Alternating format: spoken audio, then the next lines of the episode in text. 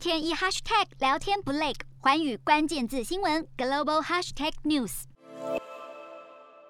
沙漠中的巨大洞口燃烧着熊熊火焰，看起来好像通往地狱的大门。土库曼这个地狱之门在一九七一年形成，当时苏联工程团队在卡拉库姆沙漠准备石油探勘行动，却意外钻到天然气坑，造成地面崩塌，形成这个直径六十公尺、深度二十公尺的大坑。当时工程团队认为天然气坑会释出有毒气体，于是放火燃烧，本以为气体会在几星期内烧尽，没想到却燃烧至今整整五十一年。不过，如今传出土库曼总统别尔德穆哈梅多夫已经下令要扑灭地狱之门。他在七号的政府会议中指出，地狱之门持续燃烧，让国家丧失宝贵的天然气资源，强调这些资源销往国外能获得可观的利润，改善人民生活。要求负责石油及天然气事务的官员组织国内外科学家，找出扑灭大火的方法。不过，别尔德穆哈梅多夫二零一零年也曾经下令扑灭大火，